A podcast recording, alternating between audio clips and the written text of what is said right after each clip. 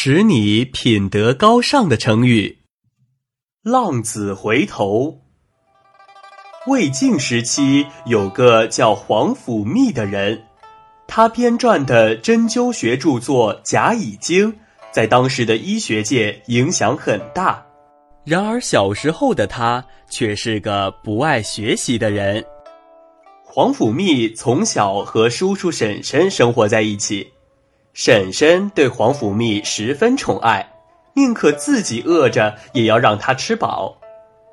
因为皇甫谧从小就被宠坏了，所以他长大后既不想干活，又不爱读书，整天无所事事，东游西荡。到了二十岁，他还是肩不能挑，手不能写，什么都不会。有一天，皇甫谧拿起一块西瓜请婶婶吃，婶婶看着他叹了口气说：“你这算是孝顺我吗？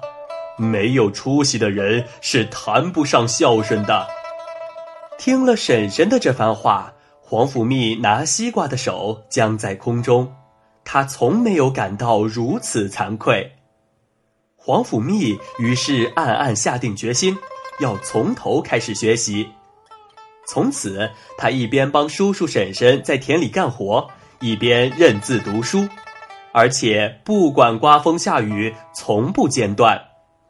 他对别人说：“我以前浪费了太多的时间，现在要把它补回来。”功夫不负有心人，皇甫谧后来终于成为一位著名的医学家。